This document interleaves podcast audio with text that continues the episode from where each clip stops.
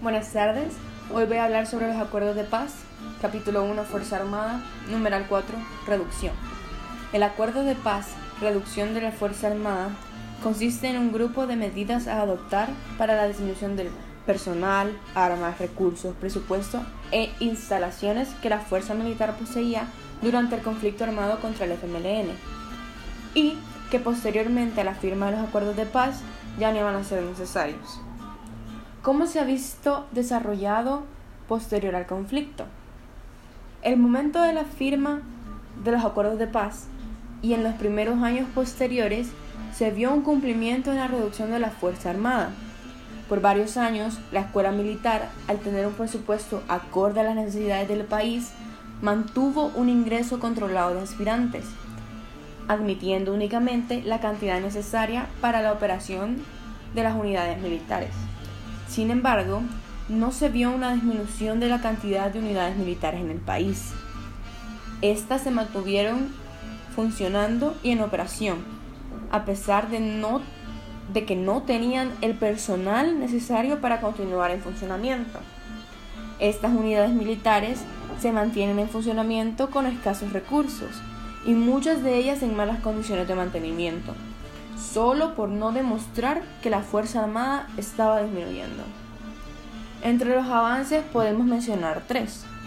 Uno, se logró la disminución del personal de la Fuerza Armada. Dos, la disminución del presupuesto en el pago de salarios de personal militar.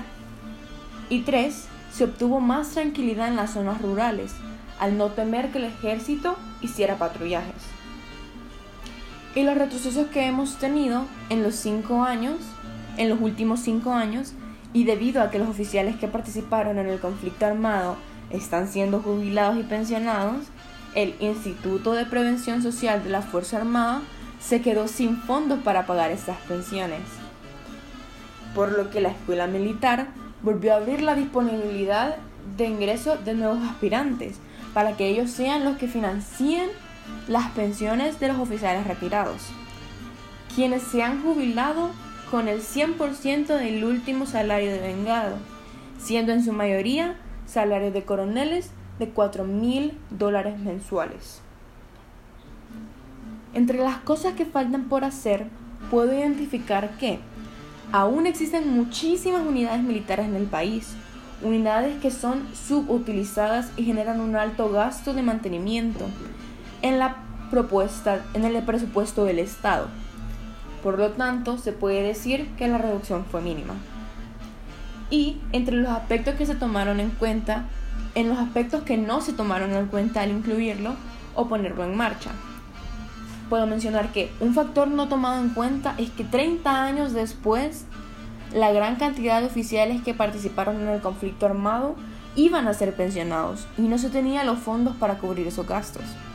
También se puede observar que en la redacción, en la redacción de los acuerdos de paz no se menciona nada en relación al presupuesto de la Fuerza Armada.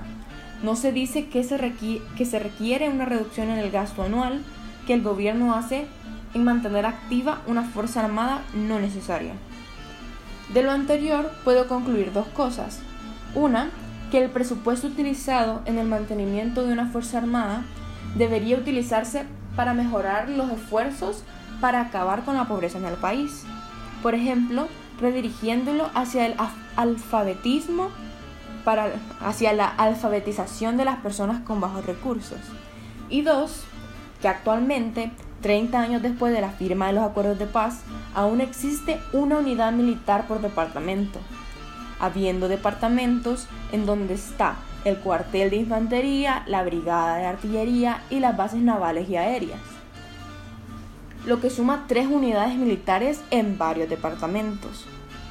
Y si hablamos de San Salvador y la Libertad, existen además todas las unidades de apoyo, como el Comando de Ingenieros, el Regimiento de Caballería, el Batallón de Transporte, Industrias Militares, el Comando de Transmisiones. La Fuerza Armada sigue teniendo tanta infraestructura innecesaria que no aporta nada para el desarrollo del país. Gracias.